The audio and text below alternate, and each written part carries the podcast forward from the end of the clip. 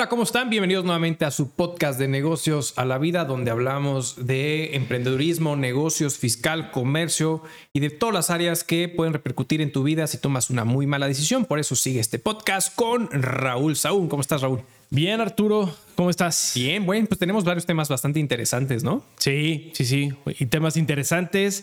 Eh, ahorita todo va a circular en este episodio, el tema de la aviación. De aviación, exactamente. Si te gusta viajar, este es, este, es, este es tu momento, este es tu episodio y toca, y toca base porque todo lo que se viene. Exacto. Primer tema. Sí.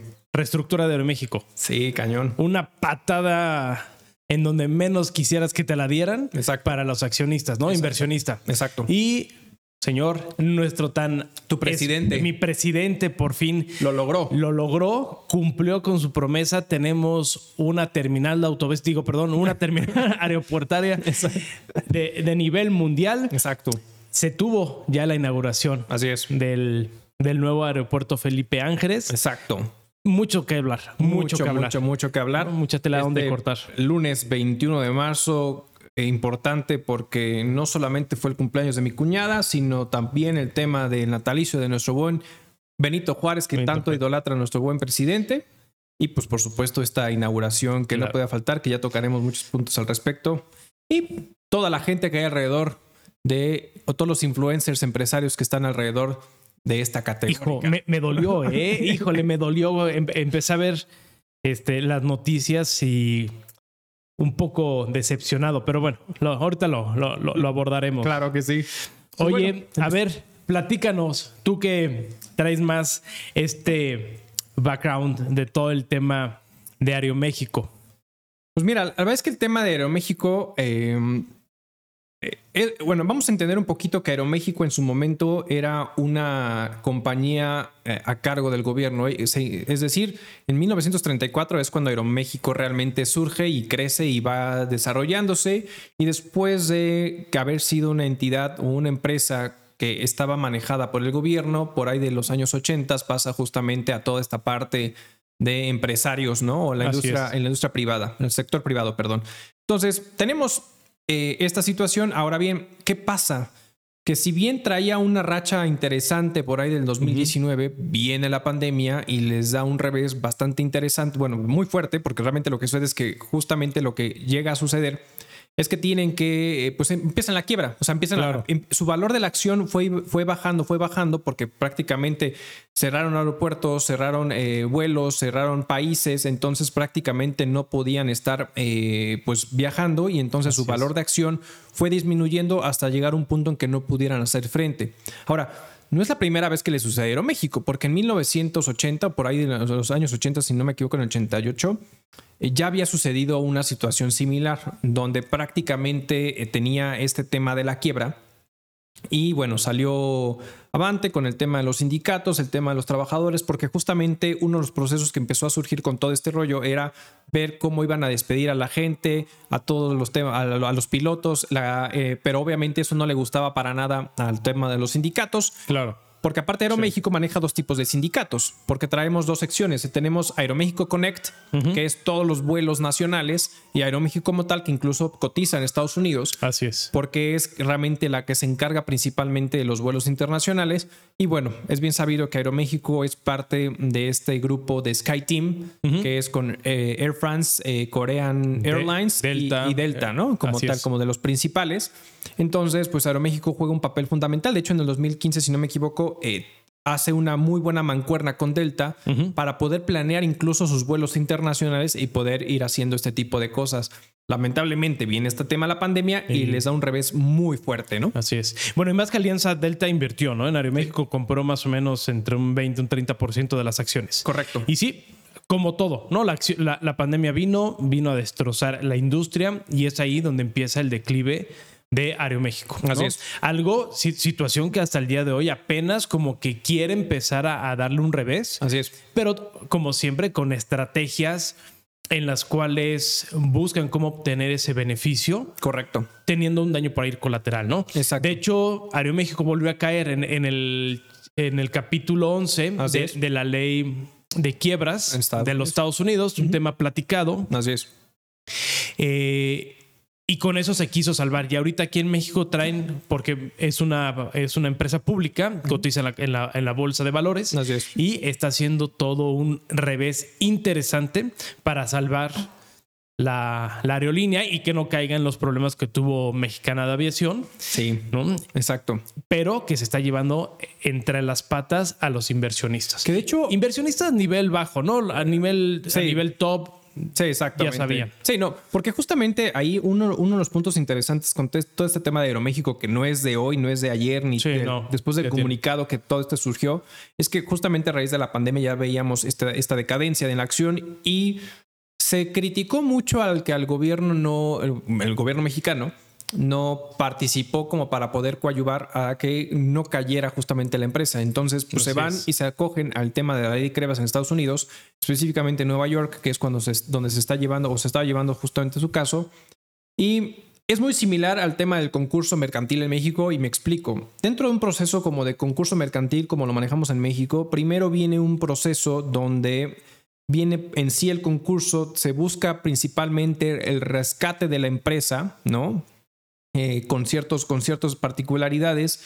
Y si en un momento dado no, no es posible rescatar la empresa, no hay acuerdos entre los acreedores, entre los deudores, etcétera, pues entonces viene y entra un famoso que se le conoce como síndico, donde al final pues lleva todo el proceso de la quiebra ya del negocio y paga lo que tenga que pagar, etcétera, etcétera, ¿no? Correcto. Entonces es algo similar, se busca justamente rescatar la empresa en, este, en este momento y pues afortunadamente para Aeroméxico, les aprueban la reestructura que plantean justamente al juez de Nueva York para poder generar eh, y salir y salir ahora sí que victoriosos de, esta situación con la que estabas viviendo, pero obviamente trajo ciertas consecuencias para inversionistas eh, particulares que tenían inversiones o que habían comprado acciones justamente con Aeroméxico por esta, eh, esta reestructura que hicieron específicamente, algo que se le conoce como el split, el o en este caso fue un split inverso, ¿no? Sí, y antes de meternos al tema bursátil o el tema de, las acciones, es, es, lo que comentas es bien importante porque, ojo, no es que Aeroméxico fuera a tronar, o sea, no es. como que Aeroméxico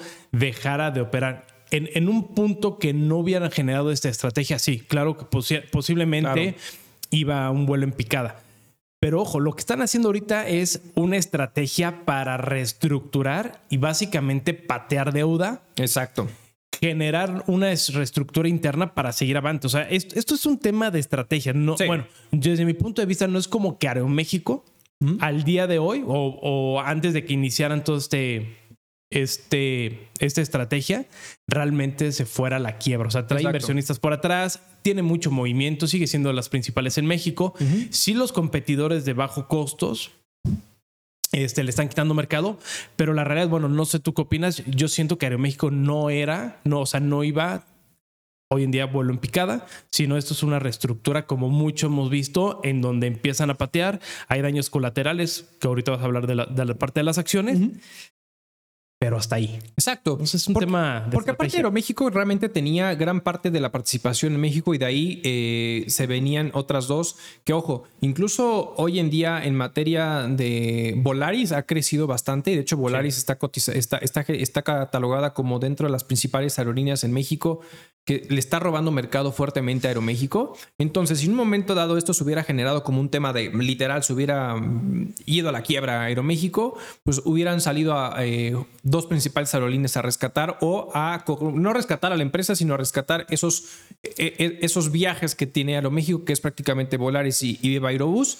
Prácticamente fueran, eh, serían las dos aerolíneas que en su momento hubieran optado por agarrar justamente eh, este tipo de situaciones. Ahora, la, situación con Aeroméxico, como bien lo comentábamos, es que al pertenecer a este tema de SkyTeam, eso les permite generar un, intercambio eh, de vuelos de forma muy atractiva para planear los vuelos internacionales entre Delta y Aeroméxico, generando una eficiencia en, en cuanto a compartir vuelos, compartir trayectorias, compartir justamente aerolíneas para que puedas tener mejores, eh, mejores ofertas justamente en el mercado. Claro. Claro. Entonces, yo lo veía también complicado que fuera, este, que fuera a, a, quebrar como tal.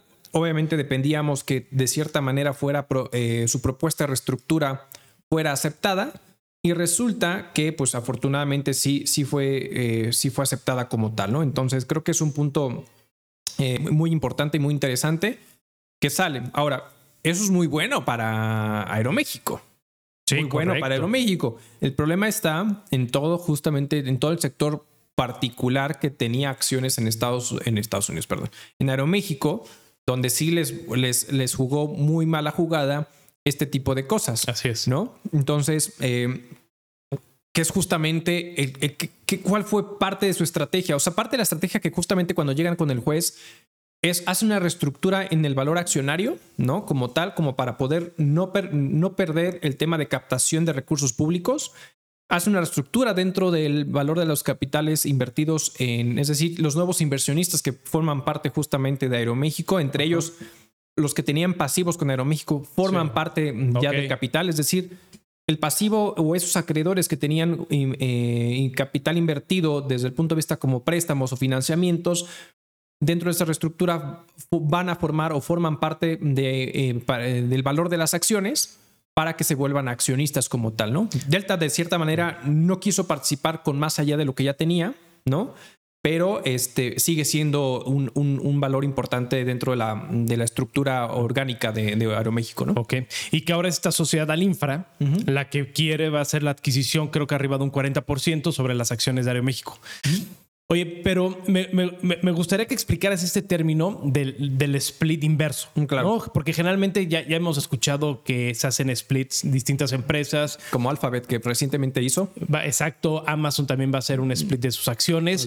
Pero ¿cómo funciona ese split este, inverso? Porque en la mayoría de los casos, al menos en esas empresas como Alphabet y, y Amazon, cuando te generan un split, tú como inversionista te conviene. Exacto. O sea, aumentas participación, las, las acciones se van a la nube y sí genera un beneficio. Pero este split inverso, ¿cómo funciona y cómo afecta? Sí, generalmente el tema del split normal, tradicional que conocemos es cuando vemos que a una empresa le está yendo de cierta manera bien, pues genera una nueva captación de capital a través de este split, ¿no? Es decir, segrega más acciones, genera más volumen de acciones para captar mayor inversión y a todos les conviene de cierta manera y resulta muy atractivo. Aquí el punto de lo que hizo la propuesta justamente Aeroméxico fue exactamente lo contrario. Un split inverso es prácticamente es reducir el valor de la participación, el valor de las acciones en el mercado y generarle una reestructura a un valor mucho mayor. Es decir, si tú tenías dos acciones, voy a poner un ejemplo muy simple, si tú tenías dos acciones que cada acción te valía 5 pesos, el split inverso hace que por cada dos acciones, en este caso, que pensando un 2 a 1, pues te doy, eh, por cada dos acciones que tú tenías, te doy una acción, pero ya no vale 5, vale 10, ¿no? Entonces, prácticamente es una situación como tal. Ahora, ¿qué es lo que buscan muchas veces este tipo de empresas en un split inverso? Es poder principalmente revaluar el valor de su acción para evitar muchas otras posibles situaciones que pueden haber en el mercado. Y me explico. Por ejemplo, en la bolsa de Estados Unidos eh, eh, es muy común que si tu valor de la acción tiene un, un valor de, durante un periodo más o menos, si no me equivoco, como de 30 días a un valor menor de un dólar, vamos a pensar. Puedes salir de la bolsa. Entonces, si sales de la bolsa, ya no captas mercado, ya no captas inversión. Entonces, empieza todo un proceso doloroso para salirte de la bolsa, etcétera. Entonces, ¿qué haces? Un split inverso para reevaluar el monto o el valor de la acción que tú tienes. Entonces, ya no ya puedes superar ese, ese, ese umbral y evitas justamente salir de la bolsa, ser sancionado, etcétera, etcétera, ¿no?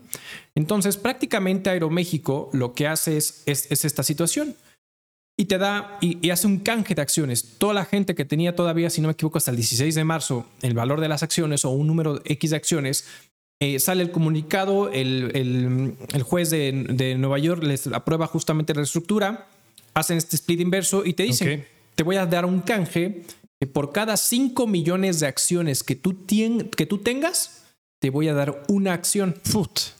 Entonces imagínate. No. O sea, entonces si, de por sí la tendencia que te estaba siguiendo Aeroméxico era ir bajando, porque iba bajando, o sea, desde su, mejor, desde su mejor puesta, que fue en 2019, fue bajando por todas las situaciones que, existieron alrededor que ya comentamos. Entonces fue justamente bajando. Entonces ahora dices, oye, pues sí, eh, voy a tener una evaluación, ahora la, evaluación de, Aeroméxico, si no me equivoco, está en 2.500 millones de dólares, con esta reestructura que hace, pero te voy a dar un canje. Por cada 5 millones de acciones que tú tengas, te voy a dar una acción que va a tener una evaluación de 369 pesos. Entonces, ¿qué hace? Si en un momento dado todavía hasta el 16 de marzo estaba la acción en 44 centavos, si no me equivoco, de por acción, pues ahora esa acción multiplícala por eh, el factor que justamente te dan, que es 0.0008. Entonces, eso es lo que vale tu acción. Entonces, tu acción se desplomó claro, a un valor brutal, ¿no? Entonces, digo, no, no, no, voy, a, pues, no voy a recomendar si tengas que vender o, o salirte o esperarte, etcétera, para ver qué pueda llegar a suceder pero justamente eso es lo que provocó y por eso muchas molestias respecto al tema de los inversionistas que tenían acciones o habían adquirido acciones de Aeroméxico, porque con este split inverso, al momento de reducir acciones, hacer un cambio de serie a un valor distinto, pues prácticamente tu valor de la acción, si tú tenías en ese momento, pues prácticamente disminuye y te puede, pues te pega, o sea, te pega económicamente. Claro, te truena. Hoy me imagino que esto fue antes de la OPA, ¿no? La, la oferta pública de adquisición de, de acciones. Exacto. Entonces, o comprabas antes, perdón, o vendías antes tus acciones y tratabas de, de algún modo, este, sacar el dinero que tenías o simplemente te suprimieron tus acciones y te quedaste 5 mil a uno, dijiste? Sí, 5 millones a uno. 5 millones a uno. O sea, es un, es, un, es, un, es, un, umbral muy importante. O sea, que las personas que tenían 100 acciones, por decir una tontería, ahora su valor es de 0.000 8%, exacto, 8%. Exactamente. Wow. ¿No? Entonces, eso es justamente lo que llega, lo que, lo que llega a suceder y entonces por eso repercute. Entonces, aquí justamente con esta reestructura, pues se busca. Y una de las, y una de las cosas que sí, justamente el juez le dijo a Aeroméxico es está bien, está perfecto, te aceptamos la estructura, pero con las condiciones de que tienes que invertir en capital de trabajo, en, en, en, activos, etcétera. Entonces, justamente parte de esa reestructura accionaria, de, esa, de esos nuevos accionistas que se van, que se van a ingresar en esta, en esta situación, pues tienen que apostarle a adquirir nuevos aeronaves, a mantenimientos, a reestructuras, en fin, sí tienen que invertir lana, o sea, sí tienen que hacer crecer Aeroméxico, porque no solamente es como de pago pasivo si se acabó, sino que realmente tenemos que hacer que esto crezca como tal y les convenga, ¿no? O sea, porque ahorita dentro de las aerolíneas que que la verdad es que están viendo muy atractivo México es eh, la, la, árabe, esta Emirates. Emirates. Es, la, es la que de cierta manera está generando algo bastante interesante en México. Y bueno, acá de este lado, bueno, pues tenemos varias aerolíneas. O sea, tenemos eh, Volaris, tenemos, bueno. Eh, bueno, Interjet ya. Interjet ya también va. Entonces, por eso prácticamente, si no era Aeroméxico o Aeroméxico no hacía algo, por eso Volaris o este, o Viva Aerobús eran los que iban a salir justamente eh, victoriosos en este, en este tema, ¿no? Pero. Claro. Sí, o sea, Aeroméxico al, al, final es, es una empresa que se debe conservar porque, ojo, además de la infraestructura que pueden tener, la marca, las rutas aéreas compradas que tienen, o sea, es, de las más, es de las más importantes en el país. Así es.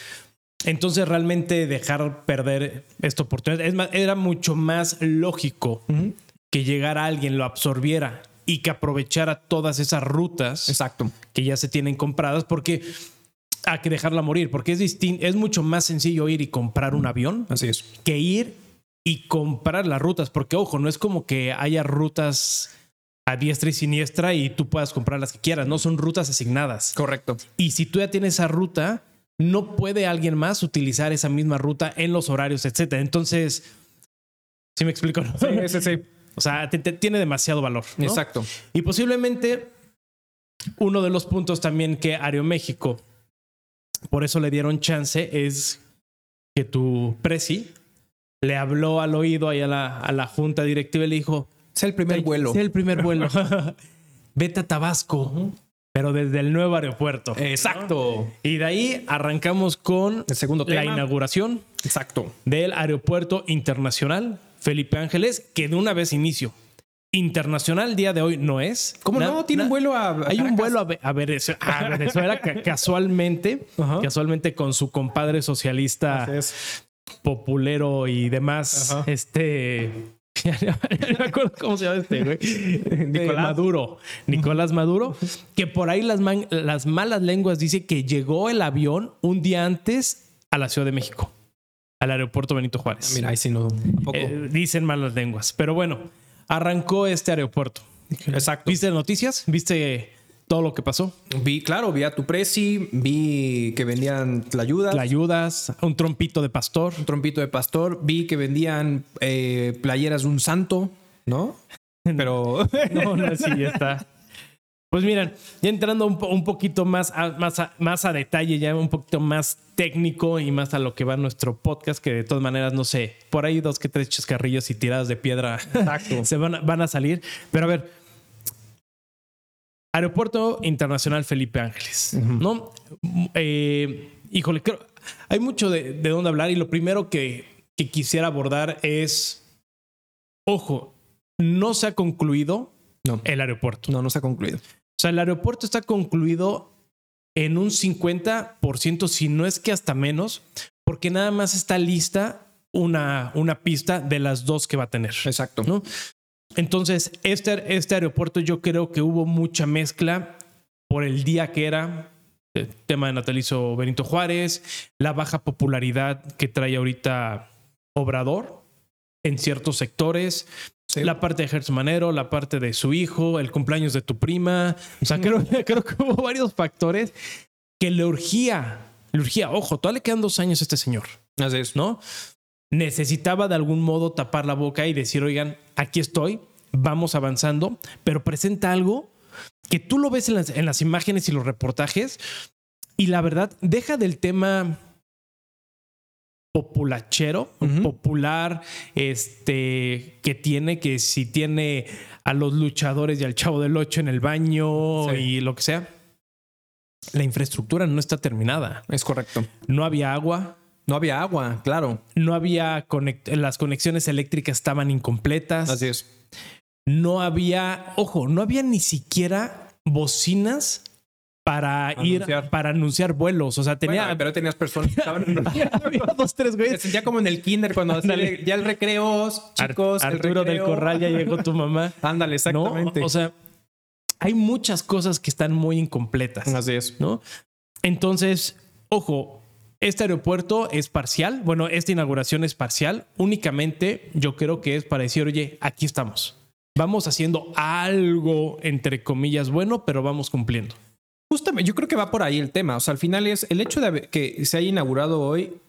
Mira, y, no soy pro AMLO, la verdad es que tú lo sabes, no, no.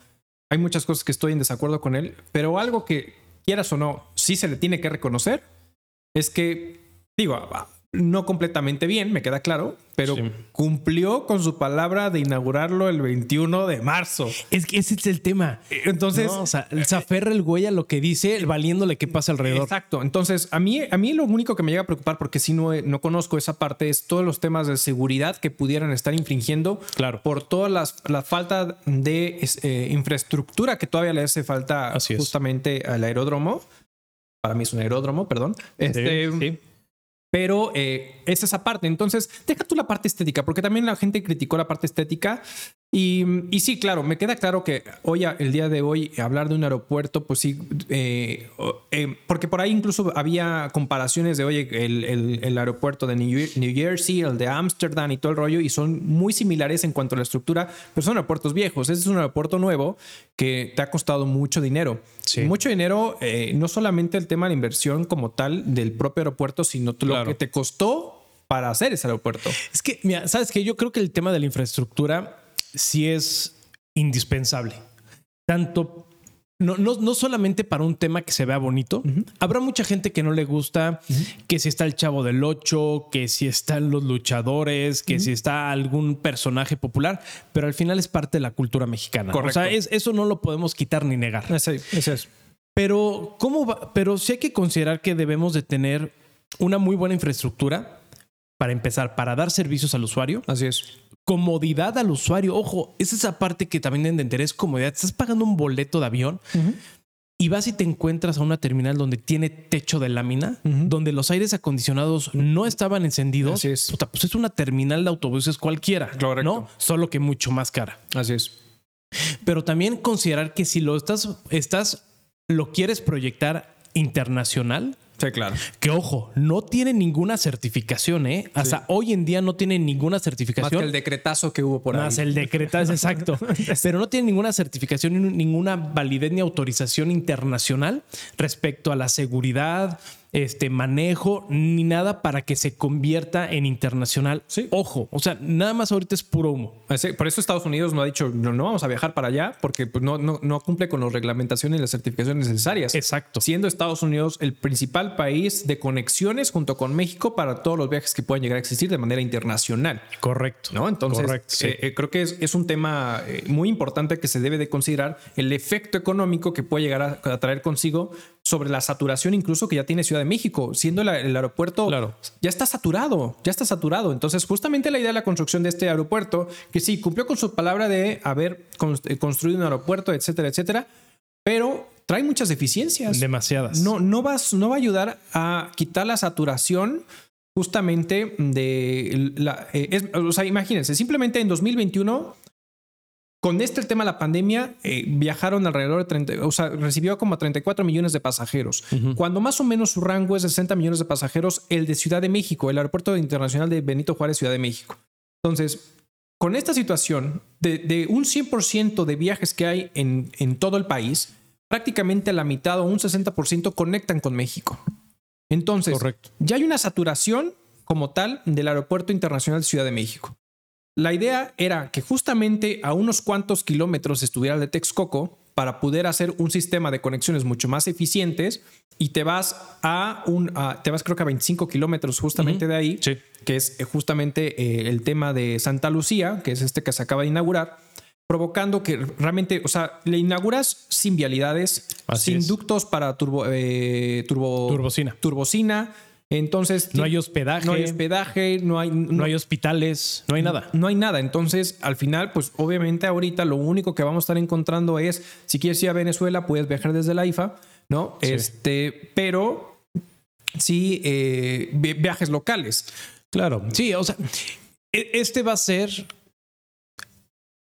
Este, este aeropuerto va a ser nada más una pequeña opción que yo creo que a la larga va a morir o va a dejar de ser tan eficiente como el de, el de Toluca, en donde solo vuelos muy locales, muy específicos va- van a salir. O sea, va a ser complicado. Ya expertos de la aeronáutica, nacionales e internacionales, han dicho que no es tan viable utilizar ese aeropuerto Así es. por temas de vientos, temas de rutas, temas de espacios. eh, no es algo tan viable. Entonces creo que va a ser algo pequeño que este gobierno lo va a impulsar. La semana pasada salió publicado en el Diario Oficial de la Federación una nueva circunscripción de las aduanas en el país y ya salió el aeropuerto de Felipe Ángeles como parte de la aduana. Pero ojo, Sí, va a ser un aeropuerto de carga mu- mu- o va a ser más en, en función de carga, porque para personas, o sea, tema de transporte de personas, tiene cinco puertas. Tiene cinco puertas. Y va, y va- y va a tener únicamente dos, dos este, pistas, pero que no van a trabajar de manera simultánea. Y además de que no son simultáneas, tienen que estar coordinadas con el aeropuerto de la Ciudad de México Exacto. para no chocar. Es Entonces va a fun- funcionar a una tercera parte, no, dos terceras partes cada uno. Así es. No, porque no pueden ser simultáneas y además tienes que revisar con, el, con la Ciudad de México para que no haya choques. Ojo, de salida y de entrada. correcto. ¿no? Entonces, o sea, veo que hay mucho tema de, de eficiencia, tema de costos. Los costos, nada más para hacer un, un- una, este, mm, pues, un comparativo. Sí. El aeropuerto que estaba del el nuevo aeropuerto de la Ciudad de México, que iba a ser un hub internacional y que literalmente nos iba a ayudar no solamente a tener una buena proyección hacia el extranjero, sino iba a generar un muy buen ingreso hacia el propio gobierno. Claro. Iba a destrabar la saturación. Iba a otro. destrabar la saturación. Iba, tiene un costo de 300 mil millones de pesos. Correcto. Hacer este nuevo aeropuerto fueron oficial, oficial, porque sabemos que todos los días están subiendo y ha estado sobrevaluado, este, sí, sobrevaluado, han estado este, metiéndole más dinero, pero el proyecto inicial, ojo, el proyecto inicial fueron los pre- 300 mil millones de pesos para la cancelación. Del nuevo aeropuerto internacional, más otros 300 mil millones de pesos para hacer el aeropuerto Felipe Ángeles, más todo lo que se le va sumando. Así es. Porque aquí nuestro, nuestro gobierno, que ya no es corrupto desde que ese señor llegó al poder, resulta que todas las, eh, las obras están haciendo a través de adjudicaciones directas por empresas ya, ya investigadas que son fantasmas o que están relacionadas con otras factureras y está elevando el costo de manera brutal. Así es. Y tú ves las imágenes, oye, tienen una tiendita puta, que hasta venden papel de baño individual. Eso es una burla. Venden tres papitas. O sea, no puede ser un aeropuerto internacional con un pinche changarro donde te venden tres papas y papel higiénico, así es, ¿no? Así es. O sea, sí está. Sí está. Hay, hay zonas que están bonitas, hay zonas que estéticamente, visualmente se ven bonitas. No sabemos qué tan funcionales están. Correcto. Pero la realidad es que en lo general, creo que en proporción eh, fue demasiado costoso para lo que se lleva ahorita, para la proyección que puede tener y las limitantes. Correcto. Otro punto, y de ahí, este, no sé, no sé qué opines, el tema de los traslados. Es que es eso, justo, es que justamente para, para, ahí quería tomar un comentario porque eh, ahorita que tú mencionas, la gente dice, o sea, porque incluso el proyecto de Santa Lucía de, en su proyección inicial iba a costar 75 millones de pesos y, y eh, Obrador en una, en una mañanera dice, nos vamos a ahorrar prácticamente 200, 215 mil millones de pesos, ¿no? Pero la realidad es que no es eso. ¿Por qué? Porque cuando, es como todo negocio. Oye, a ver, quiero comprar esa maquinaria que viene desde Alemania porque me va a ayudar a reducir costos de producción. Va, puede ser. ¿Cuánto te cuesta la maquinaria? No, la maquinaria me la venden en 60 mil euros. Ah, perfecto pero voy a sustituir la máquina que tengo actualmente instalada en mi planta. Entonces, realmente no te cuesta 65 mil eh, euros justamente la máquina, es cuánto te cuesta quitar la máquina que tienes eh, clavada dentro de tu, de tu área de producción, moverla, trasladarla, hacer lo que tengas que hacer, comprar la maquinaria, traerla, instalarla, ponerla a trabajar con soporte, asistencia técnica.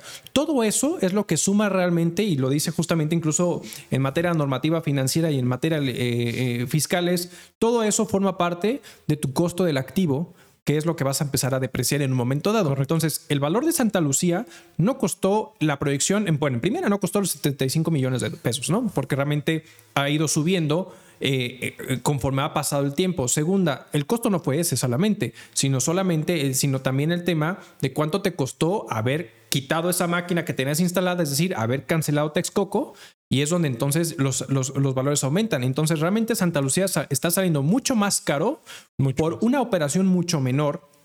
Imagínate, Ciudad de México, eh, el Aeropuerto Internacional de Ciudad de México está saturado. Estamos hablando que tiene alrededor de 84 salas entre móviles y directas. Así es. Aquí en este caso, en eh, con el hub que querían hacer Texcoco, querían tener, si no me equivoco, ya me corriges si digo algo que no es, seis pistas, ¿no? Eh, eh, o tres pistas. seis, seis, seis, simultáneas. Simultáneas, justo. Seis pistas simultáneas. E iban a tener alrededor de, mm, creo que 190 o... 245, 245 posiciones y el aeropuerto actual va, a tener 14 cuando concluya todo. cuando concluya todo lo cual... Ni, un 10%. Ni un 10%. Ahora, aquí lo interesante es ¿Cómo piensas de ayudar a destrabar con, esta, con este proyecto si simplemente lo, y lo dijeron ahora que inauguraron el, lunes, eh, que para este año piensan dar servicio a 2.4 millones de pasajeros? 2.4 millones de pasajeros es nada. Y para el 2024 piensan tener una, un, un, tema de eh, estimación de que ayude a 20 millones de pasajeros. ¿Cómo vas a pasar del 2022 al 2024 de 2.4 millones a 20 millones? No lo sé. Pero cuando estamos hablando que si Ciudad de México está saturado, que en sus mejores momentos atendías alrededor de 60 millones de personas, 60 millones de pasajeros, no tienes una comunicación entre el aeropuerto de Toluca, no tienes una comunicación con el aeropuerto de Santa Lucía, justamente lo que ibas a comentar, las vialidades no están terminadas, los tramos para justa gente en general, que sí, han planteado el tema de un sistema de eh, intercomunicación, para eficientar, pero yo creo que en el mejor de los casos va a ser 45 minutos con... Si bien te va. Si bien te va. Ojo, y aparte lo están midiendo sobre, o sea, no, en tráfico real, o sea, no, no, lo no lo están midiendo. Como si vieras en Aguascalientes. Ándale, ándale, o sea, lo están midiendo, ok, cuál es la ruta, cuál es este, la, distancia, velocidad promedio, etcétera. Mira, la realidad es que si tú vas de la parte del sur, ¿no? Para los que nos escuchan en la Ciudad de México, por ejemplo, si tú vas a una altura de Insurgentes Churubusco, eh, digo, y esa es mi referencia porque ahí viví toda mi vida, este, al aeropuerto. Sí, a las 5 de la mañana, como salió este señor de Palacio Nacional. Exacto. Pues te avientas 15 minutos al aeropuerto en la Ciudad de México. Pero si sales a las 3 de la tarde, 4 de la tarde, 5 de la tarde, te avientas una hora o más en una distancia que puede ser no superior a 15 kilómetros. Así es. Felipe Ángeles todavía está mucho más lejos. No hay vialidades. De hecho, me dio risa porque hay un este, periodista palero de esto, se llama Lord Molecula. Ah, el, güey, el güey grabó así de, oye, mi recorrido a la ciudad, al aeropuerto se tardó tres horas y media porque no hay, no hay rutas, no hay señalamientos, se perdió. No, o sea, tres horas y media. Y sí, claro, este señor Obrador dice, sí, nosotros nos hicimos 40 minutos o media hora. Pues sí, claro, salieron a las 5 de la mañana, en día, en puente, no hay tráfico, va, va escoltado, hecho la madre, pues claro, todos así, pero ¿qué va a pasar el día de mañana en donde un extranjero o alguien normal llega al aeropuerto de la Ciudad de México y, le digan, oye, tienes que hacer escala? Dudo que lo pase, porque imagínate, ¿qué chingados va a hacer Aeroméxico o quien tú quieras para mandar las maletas de punto A a punto B? Si simplemente ahorita con el tema de la turbocina tienen que transportar, tienen, o sea, tienen que del aeropuerto de la Ciudad de México, de Internacional Benito Juárez, tienen que transportarlo justamente con con camioncito, sí. el combustible hasta Santa Lucía, porque no hay un ducto todavía. Entonces, claro. Sí, no, o sea, no hay cómo. Las rutas que ellos dicen es un sistema de transporte de camiones que supuestamente va a ser la, el gobierno que va a ver otra vez esa bronca. ¿Qué transporte? ¿Quién lo va a administrar? ¿A quién van a contratar? Otra vez va a haber un tema de corrupción ahí. Pero según ellos, aquí traigo los datos, te dice, de Perisur, todos conocemos Perisur a la Ciudad de México, en, el sur de la Ciudad de México, te dice, te va a ser un costo promedio, y esto lo consultaron con la base de datos que tiene Uber, que creo que es de lo más confiable, ¿no? Por si le preguntas a un taxista o al gobierno, es mucho más variable, pero sí, es exacto. Yo, creo que va a ser. Creo que yo va a ser, pero que Uber con el sistema y con, la, con toda la información que tiene, estima que el costo de Perisur al aeropuerto Felipe Ángeles en, un, en, rutas promedio, en tiempo promedio, va a tener un costo de 449 pesos y un trayecto de dos horas. ¡Wow! Dos horas. Imagínate, si tú en la zona del sur, Pedregal, Tlalpan, les toca un vuelo de Felipe Ángeles, van a tener que irse, considerar dos horas de traslado más dos horas que tienes que estar antes. Más dos horas. Pone que ya tengan el, check-in ah. hecho y con boleto. Una hora para el tema de documentar. Así es. Son tres horas. Así es. Más, híjole, una media hora mínimo, otra hora por si hay tráfico, hay manifestación o cualquier otra estupidez. Estás hablando que para un vuelo nacional vas a tener que considerar un movimiento de cuatro horas. Correcto.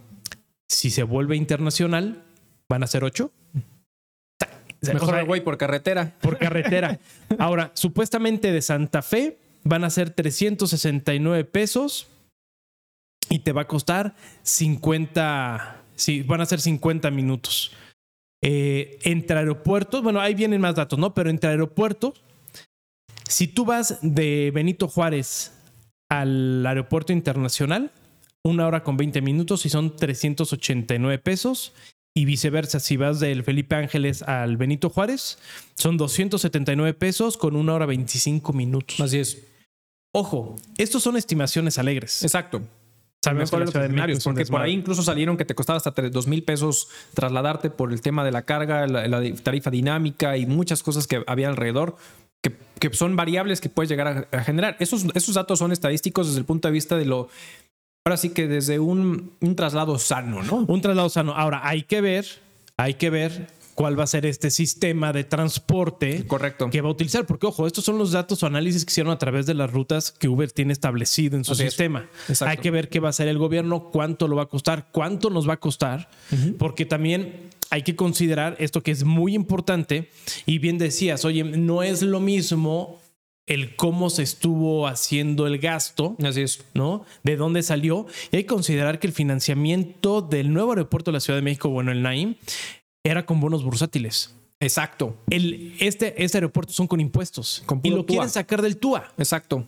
que sabemos que el TUA no da para una infraestructura, para un gasto arriba de 600 mil millones de pesos. Y justamente para allá iba un comentario que yo quería hacer. Lo único bueno de este aeropuerto ahorita es que si quieres viajar, sí te va a salir más barato, porque el TUA es muy bajo ahorita y aparte de promoción de, entrada de varias aerolíneas. Correcto. El TUA es, para los que no saben, es una tarifa de uso aeroportuario que el más caro es el de la Ciudad de México, el, Benito Juárez, que puede llegar a tener un valor hasta el 60% del valor de la emisión del boleto. Y si no me equivoco, va directo a las arcas del gobierno federal. Correcto, correcto. Por la administración, el mantenimiento, etcétera. Ahorita en el Benito Juárez es de 632 pesos, arranca. Y en el de Santa Lucía es de 285.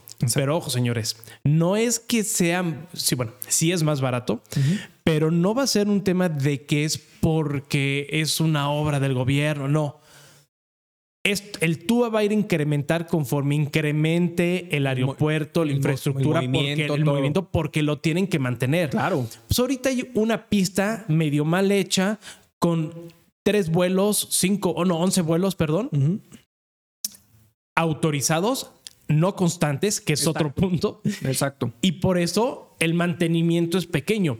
Y además porque ahorita el gobierno le sigue metiendo lana para construir. Ya cuando el gobierno diga, ¿sabes qué? Ya terminé, aquí está la obra, vamos a administrarlo, claro, el, el TUA, va a subir. Exacto. O sea, no, no, no es como que, ay, nos va a ayudar, no, no, es, es, es una tarifa porque ahorita sigue, sigue, lo siguen construyendo y el gobierno le sigue metiendo dinero. Es correcto. ¿no? Entonces, sí, exacto. Entonces, es, la, es, es, el único punto a favor que le veo ahorita, que es el tema de ahorita, si quieres viajar, puede ser una buena opción considera los temas de los tipos de traslado, eso sí.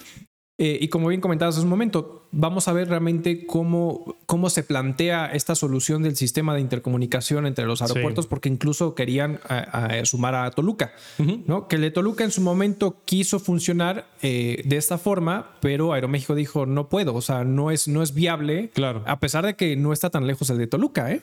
Entonces, justamente para poder conectarte con el de la Ciudad de México. El punto es que Aeroméxico no le funcionó y dijo para atrás. Entonces, con esta situación, pues vamos a ver, efectivamente, veo muy complicado que si no existe realmente una manera de comunicación eficiente, que vaya a haber, eh, que van a ser puros vuelos directos, no va a haber comunicación entre los aeropuertos mexicanos, o bueno, perdón, de Ciudad de México, porque es, va a ser mucha pérdida de dinero, va a ser mucha pérdida de tiempo, va a ser mucho... Imagínate que tengas así, entonces prácticamente los tiempos de traslado que tú vengas a, México y tengas que hacer un, ahora sí que hacer un transbordo, pues vas a tener que hacer un transbordo de por lo menos uno, menos de ocho horas entre lo que llegas, mueves, generas y te vas a a otro aeropuerto para poder viajar. Así es. Y va a ser muy costoso, va a ser un tiempo muy largo y va a ser improductivo. Pero bueno, al final, ante esta situación, siempre hay caras buenas en la moneda, como nuestros influencers empresarios. Híjole, eso, no es no tener madre. ¿Qué, pasó? Eh, los que estuvieron dando seguimiento a, la inauguración podrán ver que hubo muchas figuras públicas. Exacto. De alto calibre, como Carlos Slim, estuvo. Han González. Han González, estuvo el, el dueño eh, presidente de Grupo Lala. Así es. Estuvo Alfredo de Mazo y otro tantos grupos de Atlacomulco, ¿no? Así es. del, grupo Atlacomulco, que son priistas, que los cuales pues, se han beneficiado durante muchos años en el tema de gobierno. Y resulta que muchos de ellos, y el que me, me llamó más la atención, fueron dos, ¿no? Han González y Slim. Carlos Slim desde un inicio estuvo en contra de la cancelación, independientemente por lo que haya sido, que sabemos que tenía ya contratos asignados, pero que al final se le pagó. Así es. Pero estaba en contra, eh, había dicho que el Felipe Ángeles no era una buena opción y todo. Y oh, sorpresa. Muy feliz. ¿Cuál una obra de arte maravilloso. Ahora lo apoya. Era como, estoy viendo la Mona Lisa en este momento, estoy viendo el Capitolio. Sí, estaba impresionado y le echó porras que, Qué, bonita infraestructura, bueno, qué, qué gran desarrollo en tan poco tiempo, Correcto. tanta jalada, ¿no? Exacto. Vendido. Sí, totalmente, Vendido. porque al final, oye, bueno, desde el tema de la línea 12, que al final no, no, pasado, no ha pasado nada. No ha pasado nada. Entonces él dijo, no, yo voy a levantar la mano. Pues era tu obligación si tú fuiste la constructora, ¿no? Entonces al final, pues claro que tenías que dar mantenimiento con independencia de los de las obligaciones eh, eh, eh, de, los, de los funcionarios públicos que estaban al mando de toda esta situación. Que tampoco pasó nada. tampoco pasó nada, ¿no? Pero, pues sí, la verdad es que, pues es que ha tenido muchos proyectos de adjudicación directa, ¿no? Exacto. Entonces, pues ahí va como, como tal, ¿no? Pero qué mal, ¿no? O sea, que una persona que es el hombre más rico de México, en el cual es, es para muchos es un ejemplo a seguir, que es un referente, haya tenido, que tiene una voz que pesa, ¿no? Porque siempre había sido elocuente y objetivo con sus participaciones públicas, que es un señor que no da muchas entrevistas, que es un señor que no sale tanto a, la vida pública, pero cuando lo hacía era muy objetivo, directo, concreto y era, es un referente. Y que ahora salga a echarle porras a un aeropuerto que no es de un, ni siquiera medio nivel, que está incompleto, que él mismo sabe que no funciona, que mucho le tiró, y ahora salga a decir que es una gran obra. Eso creo yo que es no tener madre, porque a este güey no le falta dinero, no le faltan proyectos, no tiene la necesidad y creo que no, creo que falló. Sí, creo que se, vio como un influencer político empresarial. Así es. Que le dieron un proyectito, uno o muchos. Así es. Y dijeron, cállate y ven a aplaudir. Exactamente. Sí, no, y estoy de acuerdo contigo en esa parte. También está este Han González, que bueno, sabemos que Grupo Banorte también ha sido de los principales beneficiados en este gobierno. Claro. Que ojo, y aquí voy a retomar un poquito el discurso de nuestro gobernador Mauricio Curi, donde también estuvo y asistió justamente a la inauguración de, Felipe Ángeles. Y él, eh, digo, yo creo que como ahora sí que con favor se paga, ¿no? Así es. Entonces, al final, pues no, nos habló más del tema de los gallos y todo este tipo de situaciones y yo creo que pues tuvo que hacer su labor. Pero el único punto eh, importante con esto es que lo único que rescato sí del comentario de Mauricio Curi es, porque a mí me pareció desatinado, sinceramente, pero eh, es, y dijo, me guste o no, al final nos representa el presidente, porque quieras o no es el presidente. Sí. Entonces, creo que lo mejor es que eh, desearle que le vaya bien y nos para porque si le va bien, nos va bien. En esa parte tiene sentido porque, ojo, y, volvemos al punto, gran parte de todas estas decisiones del presupuesto de egresos, donde se te toman las decisiones hacia dónde se va el recurso que capta el gobierno, vienen de tus impuestos. Esos impuestos que al final de un, de un 100% del pastel de tus impuestos, el 50% viene de las grandes empresas, ¿no? Claro. El otro 50%, ¿no? Estamos hablando que vienen de todos los demás. Y un, la mitad de ese otro 50% viene principalmente de los sueldos y salarios, de los asalariados, que es la masa justamente de esa captación de impuestos. Entonces, tú estás ayudando a pagar esas decisiones que están tomando. Por supuesto, queremos que al final, con estos impuestos que están pagando, con ese, ese dolor de la frente o ese sudor en la frente que tú estás generando recursos para poder pagar tus impuestos, efectivamente se vaya destinado a algo bueno, pues sí, tiene sentido que al final deseemos que le vaya bien. El, único problema que yo me enfrento con esto es que efectivamente, eh, perdón, pero eh, no, no lo veo como ese aeropuerto magnánimo que lo pintan. Y, vuelvo al punto, no me refiero a la parte estética. La parte estética para mí es otra cosa. El tema es la funcionalidad. El tema es lo que te puede traer económicamente. El tema es el, mm, que siendo una ciudad principal para temas de interconexiones entre otros países, al igual que en Estados Unidos, como el de Houston, como este como el de San Francisco, como el de eh, Nueva York, el Nueva Jersey, todo este tipo de situaciones. Entonces, eh, el de Los Ángeles, por ejemplo, también es muy grande en ese tipo de conexiones. Entonces, la parte estética, mira, no me voy a meter con eso. Bueno, incluso si no me equivoco, incluso creo que el diseñador eh, dijo que no respetaron, que no respetaron diseño. tu diseño, ¿no? Entonces, bueno, esa parte también suena interesante. Pero estos discursos de, esto fue como cuando ahora en, las elecciones políticas de repente contrataron a los TikTokers y a los influencers para el, verde ecologista. Así es. ¿No? Pues prácticamente aquí pareció algo similar de tienes cola que te pisen, entonces pues y te están dando muchos proyectos de adjudicación directa sin que pasen por un tema de licitación, etcétera, etcétera. Con independencia que a lo mejor en licitación por, por los recursos que tienes puedes salir ganando y llevártela como tal, pero la realidad es que pues tienes muchos intereses de por medio, ¿no? Mira, yo la, mira, yo discrepo contigo. A ver, échale. Mira. Dicen que cuando dos piensan iguales, uno sobra. Exacto, exacto. Mira, yo, yo creo que sí hay que exigirle al gobierno. Sí, no, claro. Todo, todo, incluso la estética, Porque uno, son parte de tus impuestos. Dos, estás gastando una cantidad brutal para que te den una porquería estética. Eso, eh, sí.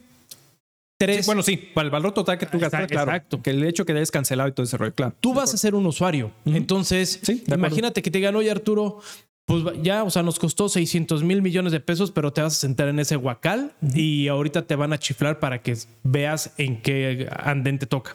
No, o sea, al final la infraestructura, la comodidad del diseño es parte de la comodidad y también es cómo nos, nos muestran o cómo nos perciben en el extranjero. Correcto. Con esta chingadera que hicieron, o sea, no nos van a sacar otra vez del tema de un sombrero al lado de un cactus, ¿no? Durmiendo. Porque, honestamente, no puede así. Imagínate que llegue me, me, queda claro que un empresario no va a llegar a ese aeropuerto y posiblemente mucho extranjero no, pero imagínate que lleguen y que de repente encuentren su zona, ¿viste la zona VIP? Sí. Güey, parece, parece la, las mesas de la marquesa con tres, este, con tres, este, ¿cómo se llama? Con un mantelito o en esas tiendas o llegas a un baño sin agua.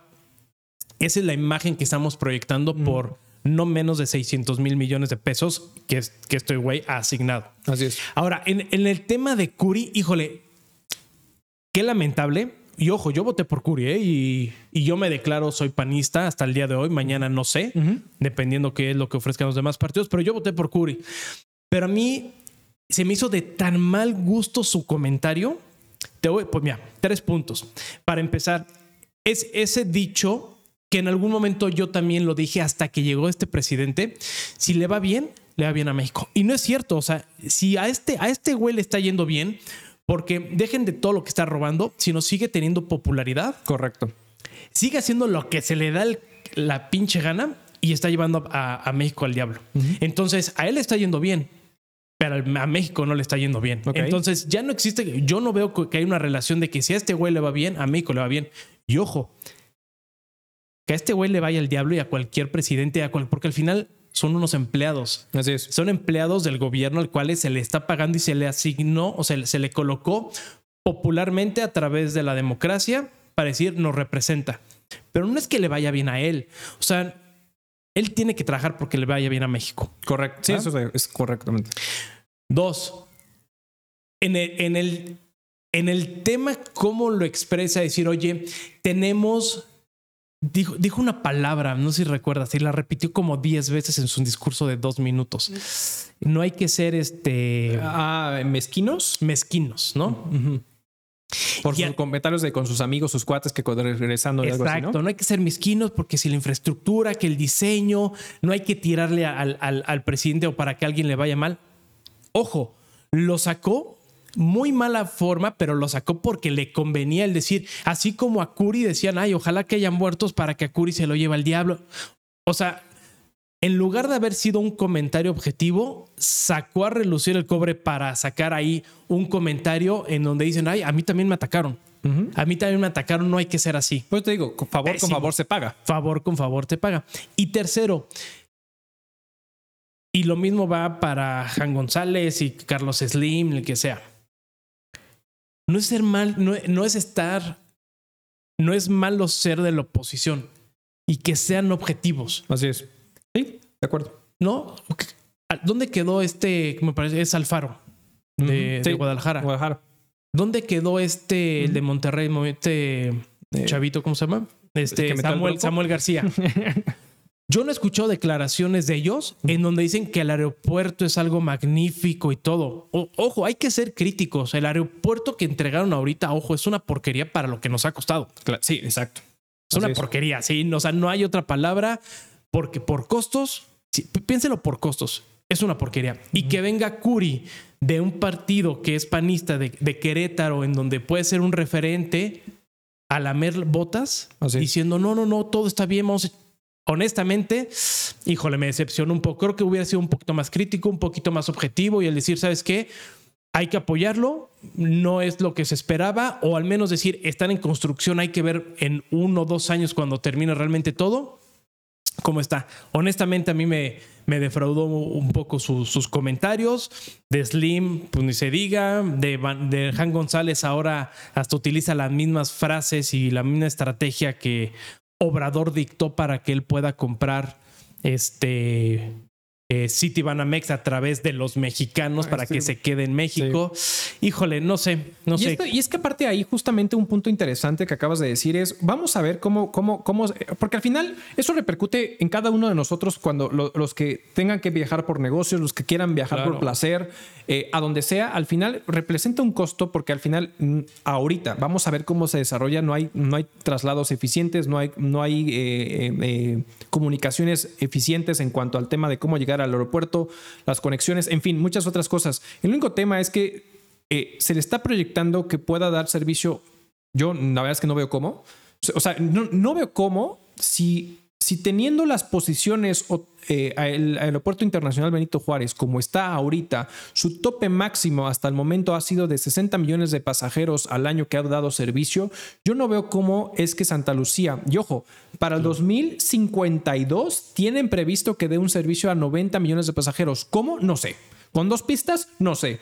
Que, entonces, se me hace una completa ridiculez o, son expectativas que personalmente creo que vienen de, mm, o sea, no, no tienen una razón de ser, no tienen un, parámetro comparativo ideal, porque si, si la Ciudad de México, Benito Juárez, no tiene esa capacidad, porque no la tiene, porque por eso está saturado, ¿cómo es que Santa Lucía, teniendo mucho menor accesos, mucho menores puertas, eh, mucho menores pistas, va a dar servicio a 90 millones de pasajeros? Claro. No veo cómo lo haga. Sinceramente, no veo cómo lo haga.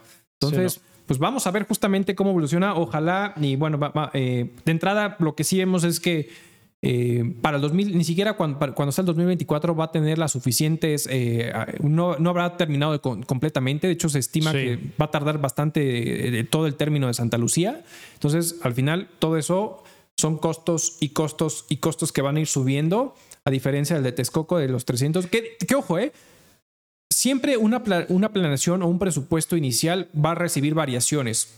Posiblemente Texcoco, y yo creo que sí, iba a tener variaciones al alza también, seguramente sí.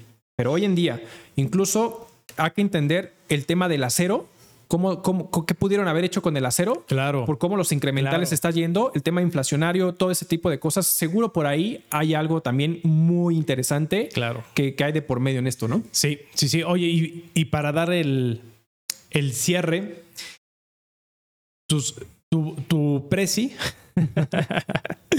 tu presi se aventó decretazo otra vez, si supiste. Sí. Ahora para mandar casi ya enterrar, ¿no? En un 90% al aeropuerto, declarando que la zona de Texcoco y alrededores es eh, de, reserva, ¿cómo se llama? Natural. Ecológica, reserva natural. Sí es, es, una venta de madre. Y a, mí en lo parte lo que me gustaba, y, y, hay que ver si en algún momento se puede recuperar este, este proyecto, es que toda la plataforma que habían hecho para evitar este, las inundaciones, el, para que evitar que hubiera un, un movimiento en, en, la placa del aeropuerto, era una placa que estaba diseñada para que tuviera un, funcionamiento óptimo y al 100% Así es. durante 100 años.